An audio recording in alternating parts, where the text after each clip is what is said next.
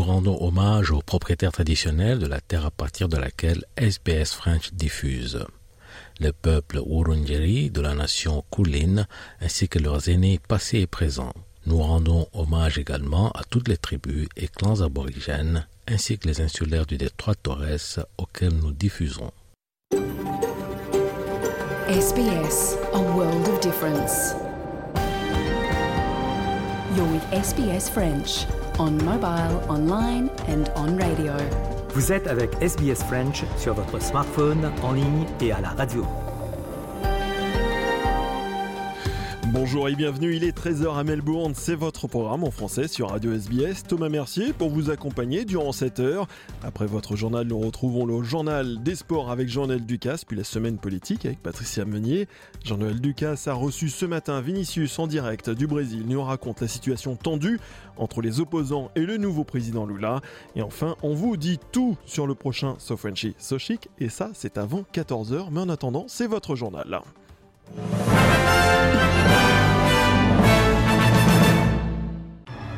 Et on commence tout de suite par les titres de ce mardi 10 janvier. Un séisme de magnitude 7.5 sur l'échelle de Richter a frappé ce matin l'Indonésie. Lundi, les premiers ministres Anthony Albanese et M. McGowan se sont rendus dans la région de Kimberley, dans le nord de l'Australie occidentale, pour rencontrer les habitants impactés par les inondations. Et Jair Bolsonaro hospitalisé en raison d'une douleur abdominale, hospitalisation lendemain de l'invasion de trois lieux de pouvoir au Brésil. 300 personnes ont été arrêtées.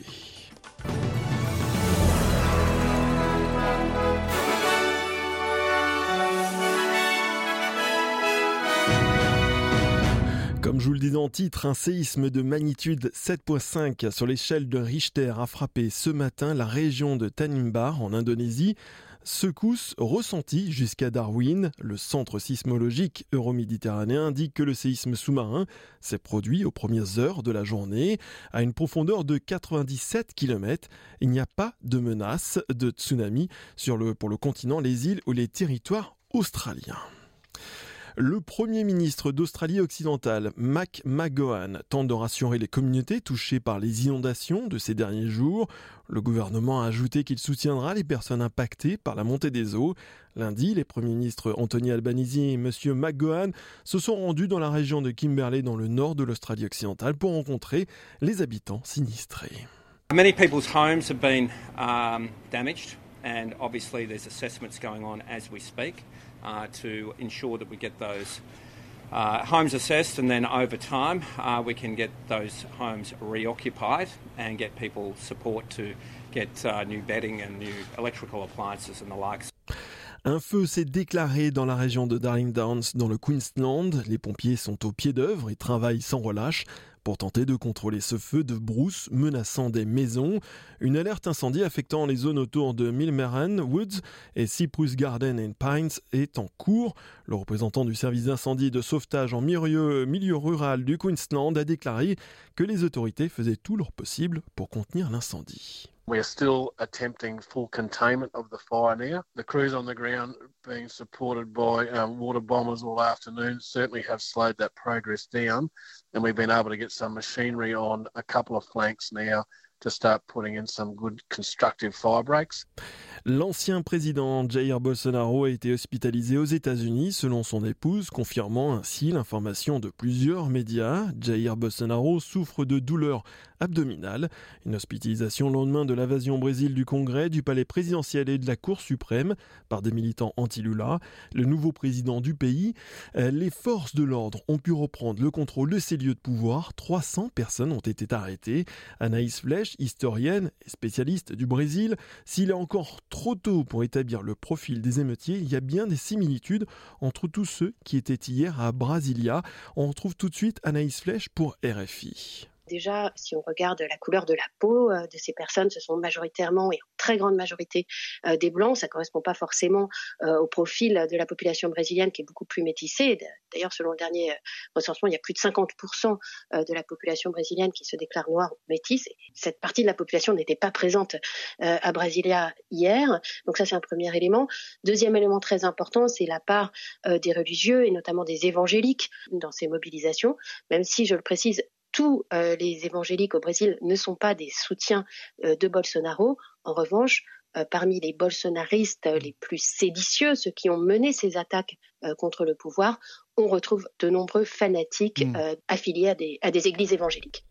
Aux États-Unis, plus de 7000 infirmières de deux grands hôpitaux new-yorkais ont entamé une grève pour réclamer de meilleures conditions de travail et une réévaluation de leur salaire. La procureure générale de New York, Laetitia James, a apporté son soutien et s'est prononcée en faveur de cette grève. La procureure générale reproche à l'État de New York d'avoir adopté une loi l'année dernière qui impose des ratios infirmières-patients. Cela s'ajoute aux quelques 15 000 infirmières et infirmiers travaillant dans 16 hôpitaux du Minnesota et du Wisconsin dans le nord des États-Unis qui ont commencé lundi une grève de trois jours. D'après l'Association des infirmières du Minnesota, il s'agit de la plus importante grève d'infirmières du secteur privé jamais organisée dans le pays. And was it enforced? No. Was it enforced? No. Was it enforced? No. Did they have to work overtime? Yes. Did they have to work on a number of patients? Yes. At the peril of patients? Yes. yes. And at the peril of themselves? Yes. yes. And so it's so important that the Department of Health get it right. That's right. And enforce the law. Le groupe de défense des loyers modérés prévient que la crise du logement continuera de s'aggraver si aucune mesure gouvernementale n'est prise. Les chiffres du gouvernement fédéral montrent que près de 7000 locations à pays à loyer modéré vont disparaître cette année. Plus de 36 000 auront quitté le programme d'ici la fin 2026. D'après Maya Azizi de Everybody's Home, le gouvernement doit faire plus. This government is proposing to build the same number of homes that will be lost under this scheme. So all we're doing is playing catch up. We've got a national shortfall of 500,000 social homes. The government is proposing to build 30,000 in the next five years, and at the same time as we're losing 36,000 from this scheme. L'ambassadeur de Chine devrait s'adresser aux médias aujourd'hui à Canberra pour faire la lumière sur les relations de son pays avec l'Australie. La présence de l'ambassadeur survient une semaine après que la Chine ait annoncé qu'elle recommencerait à importer du charbon australien pour la première fois en trois ans. La relation entre les deux pays était tendue depuis. La Chine avait imposé 20 milliards de dollars de sanctions commerciales contre les exportations australiennes, notamment d'orge, de bœuf, de coton et de vin. L'ex-leader des Sex Pistols, John Linden, est en lice pour participer à l'Eurovision, annoncé lundi le diffuseur irlandais RTE. Le chanteur, connu dans les années 70 sous le nom de Johnny Rotten, évolue depuis 1978 au sein du groupe Public Image Limited et qu'il a fondé après la fin du groupe punk. Avec la chanson Hawaii, Linden et son groupe pourraient donc représenter l'Irlande. S'il emporte face aux cinq autres artistes également dans la course. Cette balade est décrite comme une lettre d'amour à sa femme depuis près de cinq décennies qui vit avec la maladie d'Alzheimer. Un message d'espoir, Hawaï est dédié à tous ceux qui traversent des moments difficiles sur le chemin de la vie, a déclaré Lyndon à la radio irlandaise. C'est aussi un message d'espoir pour ceux qui, en fin de compte, l'amour triomphe de tout. Né au Royaume-Uni de parents irlandais, John Lyndon a la nationalité britannique, irlandaise américaine depuis quelques années. La météo de ce mardi 10 janvier à Perth, alternance de nuages d'éclaircies et 36 degrés au thermomètre. Adélaïde, journée placée sous le soleil et un maximum de 32 degrés. Melbourne, alternance de nuages et d'éclaircies, 25 degrés prévus au thermomètre. Hobart, exactement le même programme mais seulement 20 degrés. Canberra, ciel marqué par des alternances de nuages et d'éclaircies et 30 degrés. Sydney, le soleil est de retour. Il fera 27 degrés. Brisbane, soleil 31 degrés. Cairns, des averses qui sont prévues aujourd'hui pour un maximum de 31 degrés. Et Darwin, ciel partiellement couvert et 33 degrés. Très bon appétit et bon après-midi avec votre programme en français de SBS.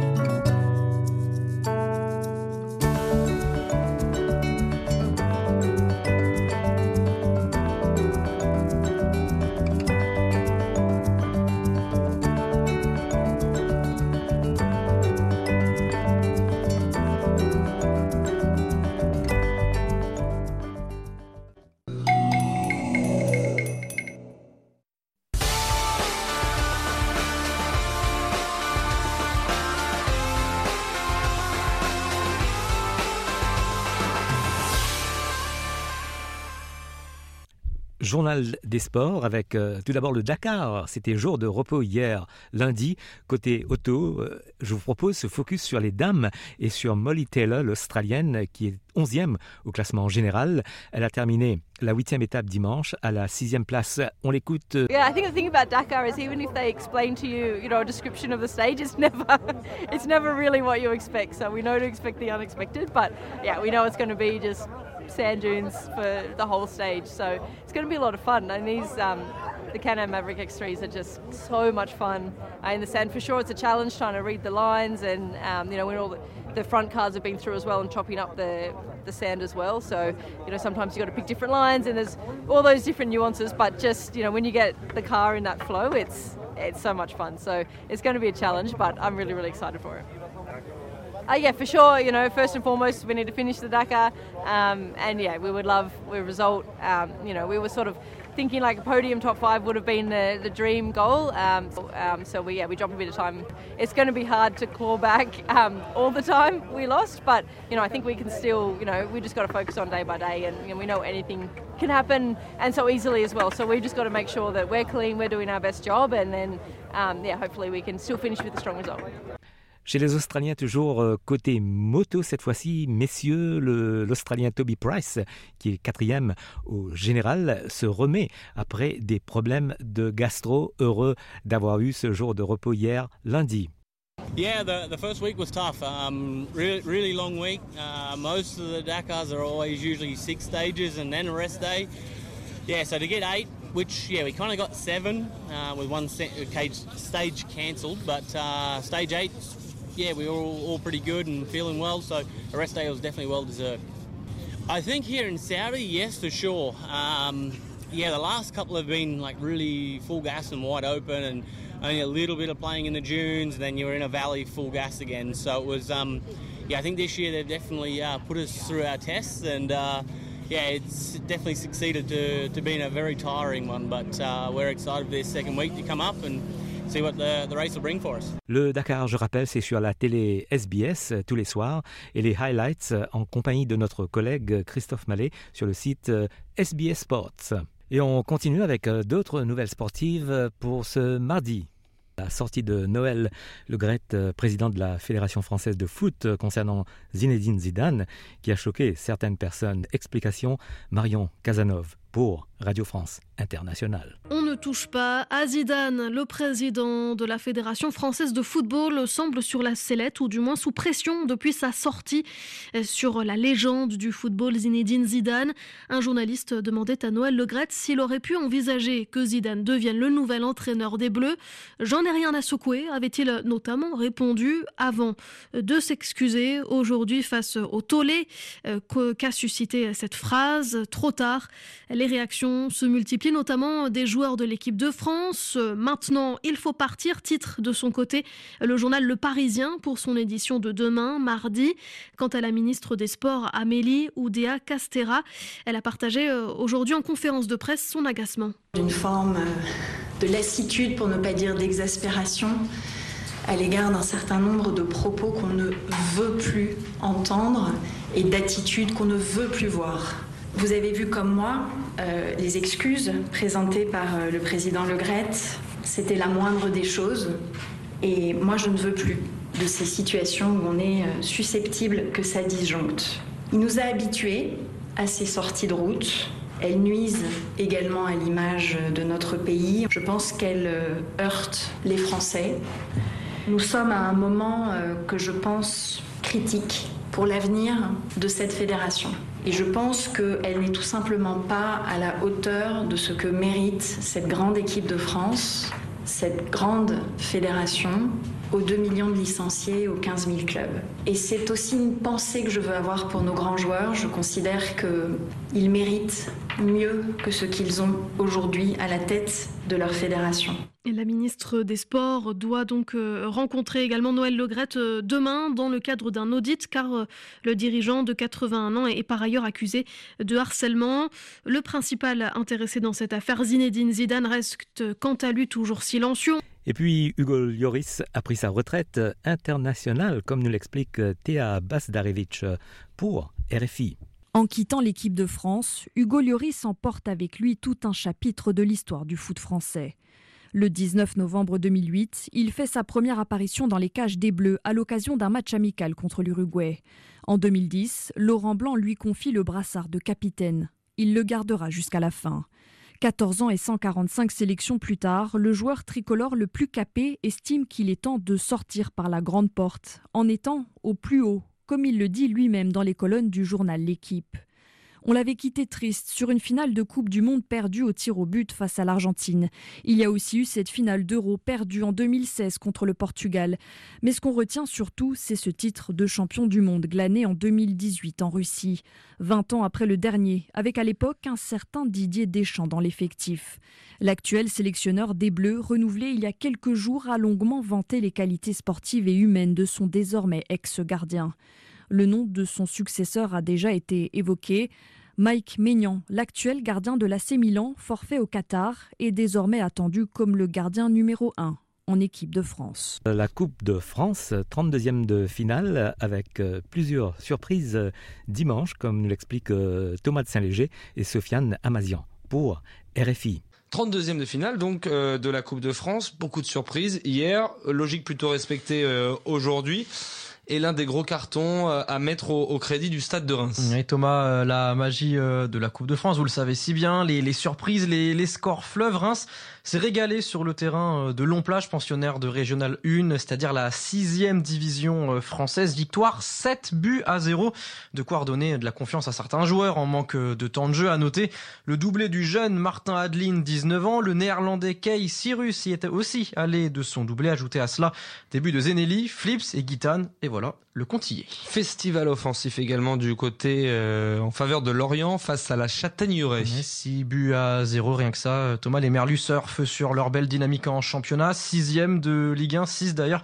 Un chiffre qui porte bonheur, fin de parcours donc pour les amateurs de la Châtaigneraie qui évolue en Régional 1. Toujours pas de surprise pour euh, Toulouse, pour qui ça passe facilement également. Ça passe même euh, tranquillement pour euh, Toulouse. Thomas, vainqueur 7 buts à 1 sur le terrain de Lannion. Ajaccio a dû batailler pour venir à bout de Jura Sud, équipe de National 2, victoire sans éclat de buts à 1. Auxerre s'en est sorti in extremis au tir au but face à Dunkerque. Un mot d'un ancien finaliste de cette coupe, un spécialiste, un, petit poussé, le club des, des Herbiers.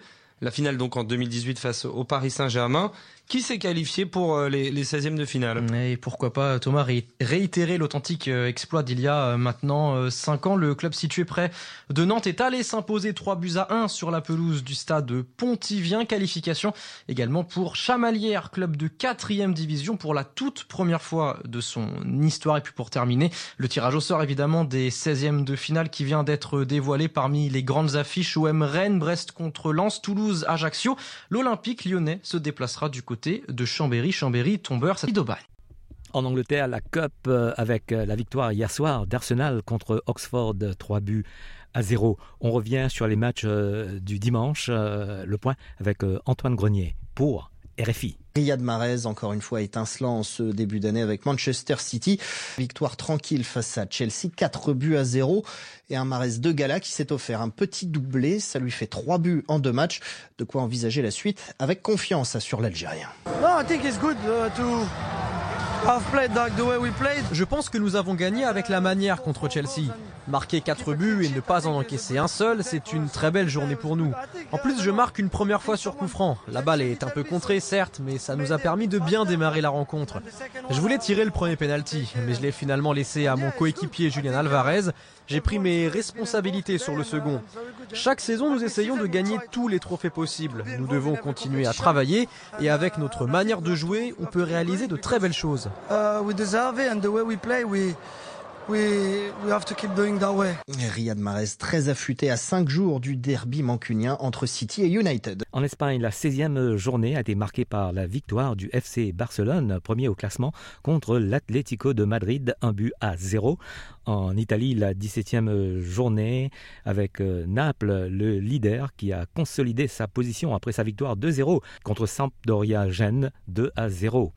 Et puis en Écosse, la 21e journée avec la victoire dimanche de Glasgow Rangers, deuxième au classement, contre Dundee United 2 buts à 0. Celtic, je rappelle, est toujours en tête, reste leader et l'équipe est coachée par Ange Postecoglou, l'Australien. Un mot de tennis pour vous dire que au tournoi d'Adélaïde, Novak Djokovic, le Serbe, a triomphé contre Seb Korda, l'Américain, en finale en trois manches, 6-7, 7-6, 6-4. Novak Djokovic part favori à l'Open d'Australie qui démarre le 16 janvier prochain et il est en pleine forme et ravi d'être en Australie. The support that I've been getting in the last 10 days was uh, something that uh, I don't think I've experienced too many times in my life. So thank you so much for everyone for coming out every single match. Chez les dames, la Biélorusse Arina Sabalenka a battu dimanche la Tchèque Linda Noskova en finale en deux manches 6-3, 7-6. Les États-Unis ont remporté la première United Cup contre l'Italie, score 3 à 0. C'était en finale à Sydney dimanche. Voilà pour le journal des sports de ce mardi.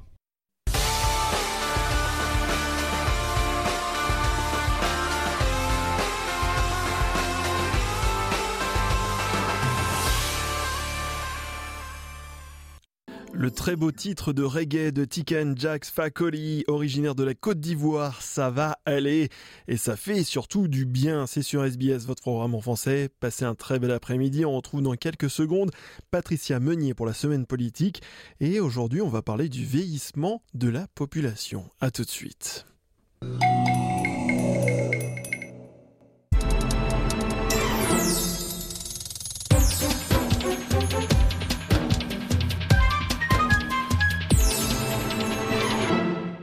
Comme euh, chaque mardi, on retrouve Patricia Meunier pour la semaine politique.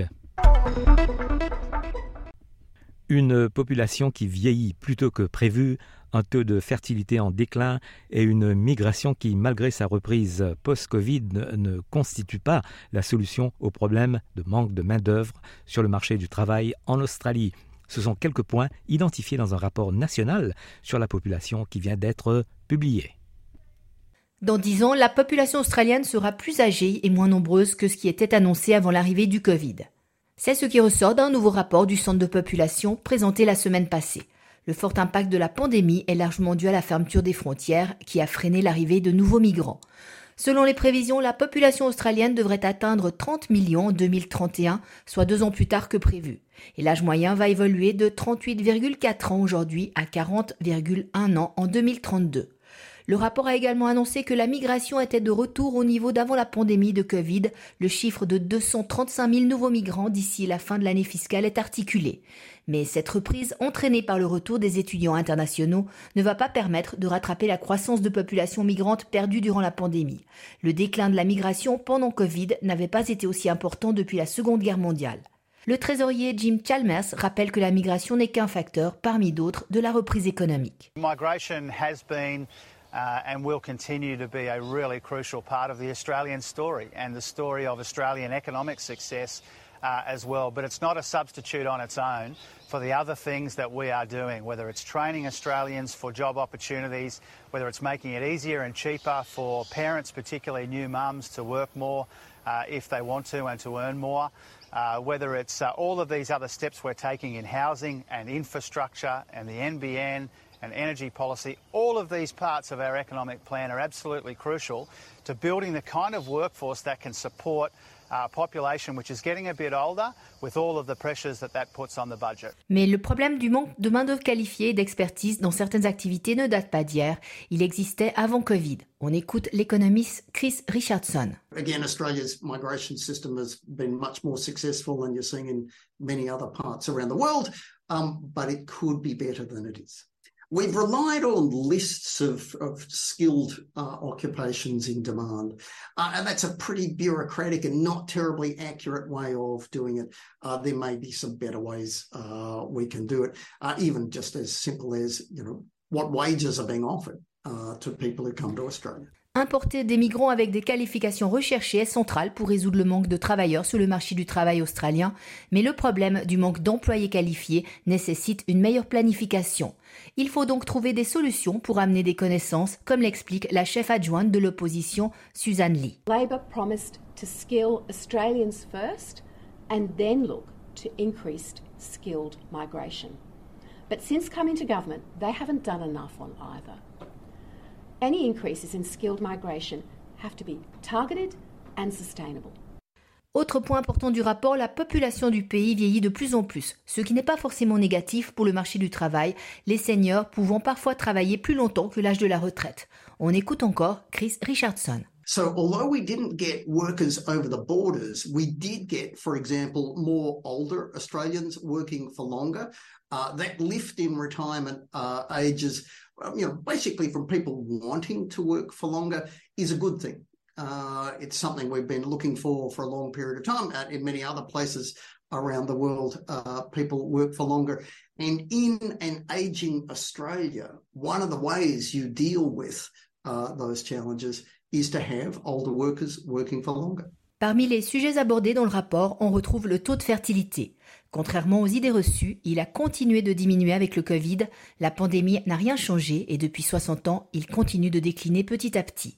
Le taux de fertilité va ainsi passer de 1,66 bébés par femme en 2021 à 1,62 en 2030.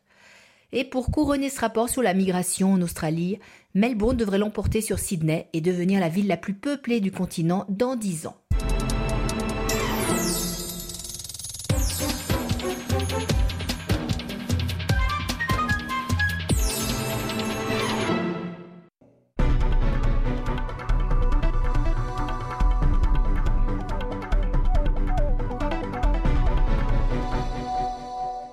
Le plaisir d'avoir Vinicius euh, qui se trouve au Brésil. Bonjour Vinicius. Bonjour.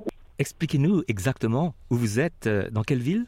Euh, Je suis à Paracuru, c'est une ville à côté de Fortaleza, c'est la capitale de l'état du Ceará, au nord-est du Brésil.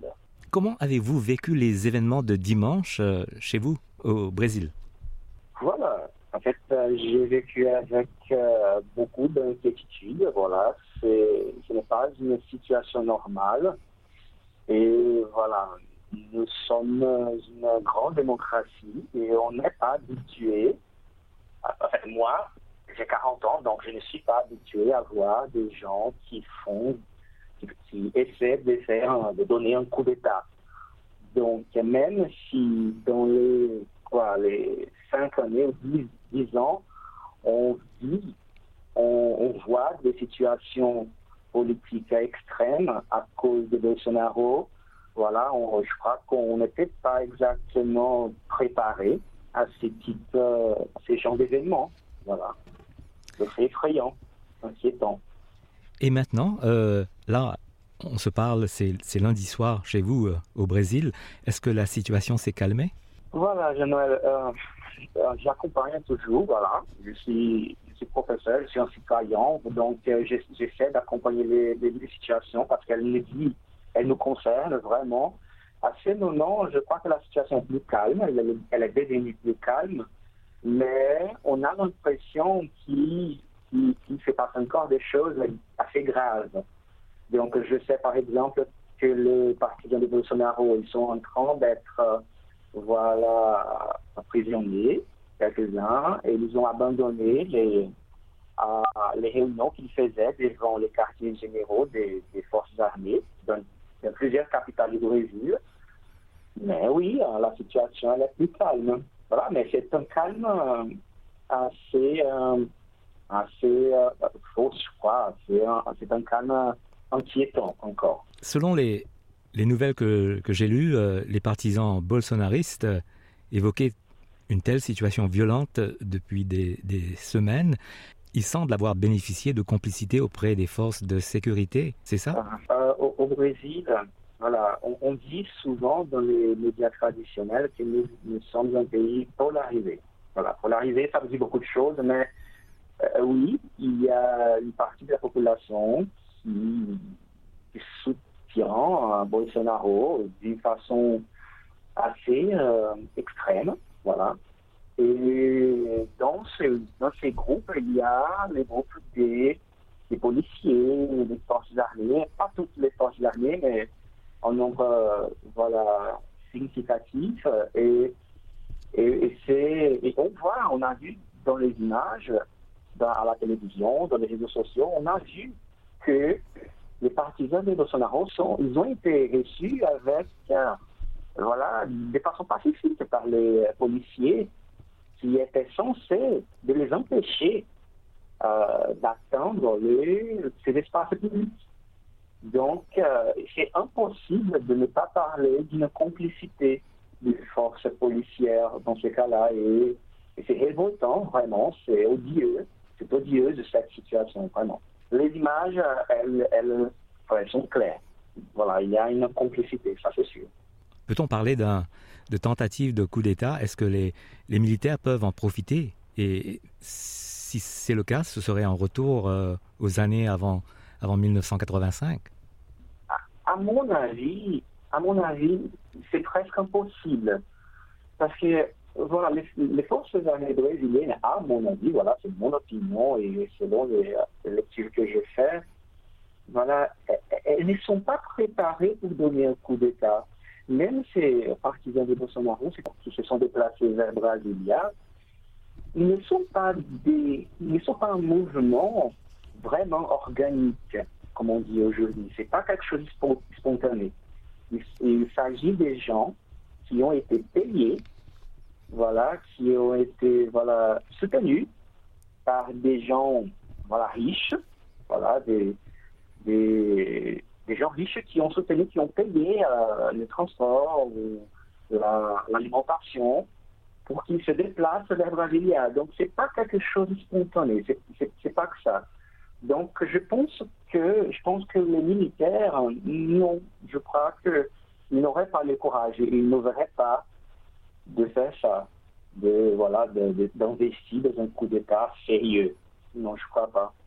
Et l'avenir pour le Brésil euh, dans les jours qui viennent, euh, est-ce que, est que Lula pourra gouverner librement? Moi, j'ai voté pour Lula, voilà, ça c'est sûr. Je fais partie des 52% des Brésiliens qui ont, voté contre Bolsonaro, parce qu'à mon avis, il représente que c'est pas une extrême droite qui veut le développement du pays, c'est pas c'est pas ça.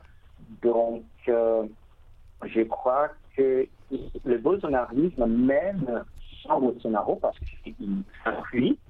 Est euh, aux États-Unis, en Floride. Voilà, il a abandonné ses partisans. Mais le bolsonarisme, il est vivant encore, ça se voit, n'est-ce pas? Ce qui s'est passé hier. Je crois que le gouvernement de Lula, ça sera, sera difficile. Voilà, il euh, devra faire face à beaucoup de défis. Mais je pense, moi, personnellement, j'ai confiance sur lui et l'équipe qu'il a choisie pour le gouvernement, voilà, pour, pour le soutenir, euh, est une équipe euh, vraiment, euh, voilà, puissante. Je suis très optimiste, encore. En il, y a beaucoup de défis, de challenges, mais je crois que même avec les difficultés, il va gouverner. Voilà, c'est c'est une, une demande, c'est la foi, c'est avec la foi que je pense. Voilà. Vinicius, euh, merci infiniment d'être intervenu sur les ondes de Radio SBS en Australie pour nous éclairer un petit peu sur la situation euh, chez vous au Brésil. Merci. Merci à vous.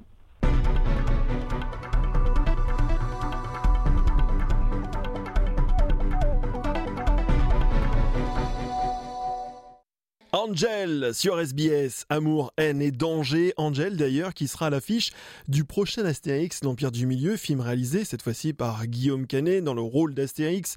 Et on retrouve plein d'acteurs et, notamment Angel qui joue le rôle de Falbala. Donc ça sort au mois de février le prochain Astérix. On retrouve tout de suite Jean-François Pontieux, une figure bien connue ici en Australie. C'est lui à l'origine de So Fresh So Chic. Il nous raconte tout pour l'édition de cette année, l'édition 2023. Votre communauté, vos conversations. SBS French.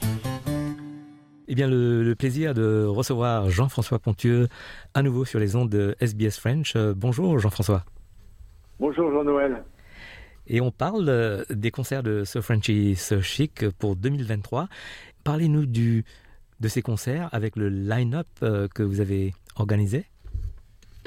Oui, alors le festival va se faire à Werribee Park le, le 15 janvier et à Sydney Bicentennial Park à Glebe le 21 janvier.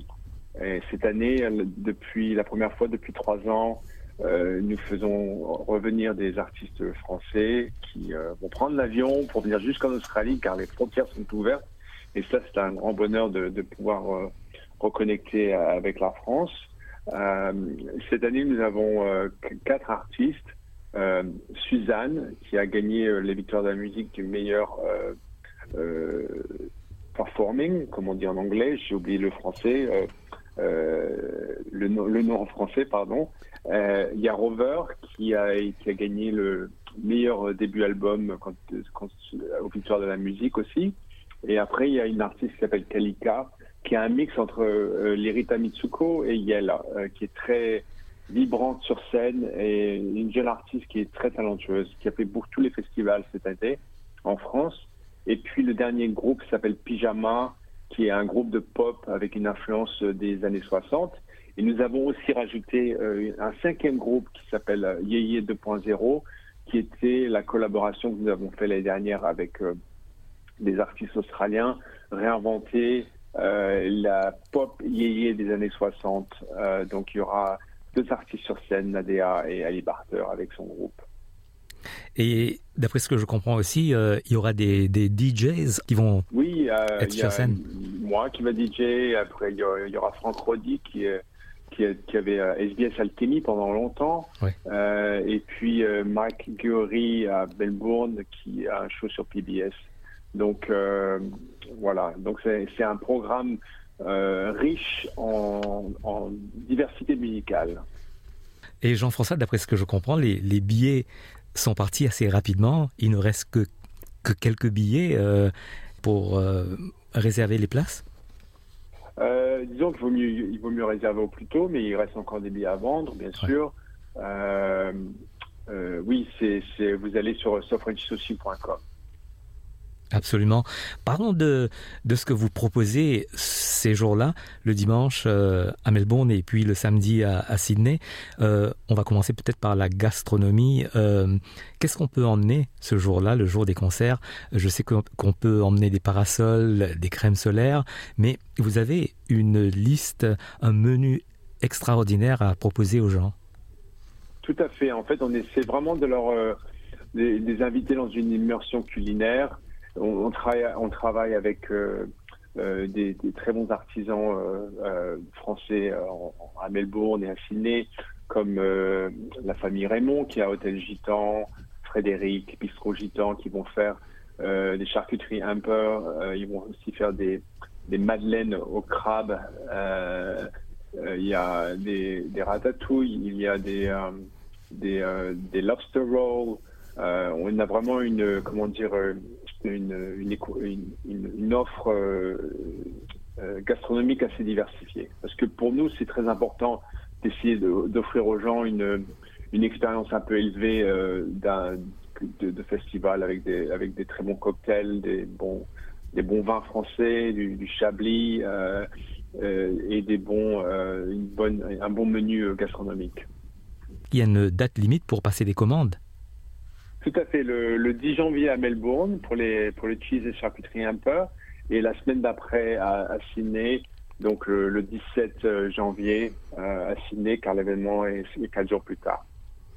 Et autre message que vous aimeriez lancer, je pense peut-être aux familles qui aimeraient emmener les enfants au concert de So Frenchy So Chic ben, euh, Disons que le festival, c'est très inclusif de tous les âges. C'est vraiment de 7 à 77 ans. Donc, on invite les familles à venir au festival. On a plein d'activités pour les enfants, comme des silent disco, des euh, face painting, euh, des ateliers de art and craft. Donc, euh, c'est vraiment un événement pour la famille. Est-ce que vous allez pouvoir emmener les artistes ailleurs, en Australie, autre que Melbourne et, Sydney? Non, cette année, ils font que Sydney et Melbourne. Je, profite euh, aussi de l'occasion peut-être pour vous demander si vous avez d'autres projets euh, en chantier pour 2023 en ce qui concerne ce Frenchy So Chic? Je travaille sur un événement au mois de juillet qui va s'appeler le Bastille Day Party, qui va se faire au, Mid Market. Et je travaille sur d'autres projets, mais je ne peux pas révéler encore parce que c'est encore une, un petit secret. en mode de conception. Bah, toujours un, plaisir de, vous recevoir sur les ondes de Radio SBS, euh, Jean-François, et nos meilleurs voeux pour les fêtes de fin d'année et aussi pour les concerts de So Frenchy So Chic euh, au début du mois de janvier. Merci beaucoup, Jean-Noël. Joyeux Noël à vous et à vos auditeurs et euh, à l'année prochaine. Et à très bientôt. Merci, Jean-François. Merci. Détendez-vous en découvrant la musique du monde sur SBS Chill. Sur votre télévision et votre radio numérique, en ligne et sur votre smartphone.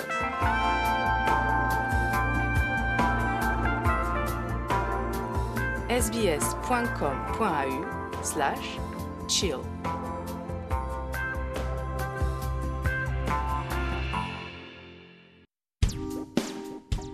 Les programmes de SBS sont disponibles en podcast et vous pouvez les écouter quand vous voulez. Pour s'inscrire ou télécharger, www.sbs.com.au/french. Wax Taylor et son Freaking Circus sur SBS.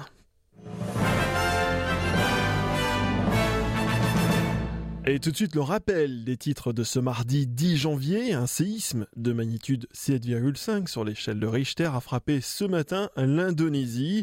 Lundi, les premiers ministres Anthony Albanese et M. McGowan se sont rendus dans la région de Kimberley, au nord de l'Australie occidentale, pour rencontrer les habitants impactés par les inondations. Jair Bolsonaro hospitalisé en raison d'une douleur abdominale. L'hospitalisation au lendemain de l'invasion de trois lieux de pouvoir au Brésil. 300 personnes ont été arrêtées. Je vous invite à réécouter l'interview exclusive de Jean-Noël Ducasse avec Vinicius en direct depuis le Brésil.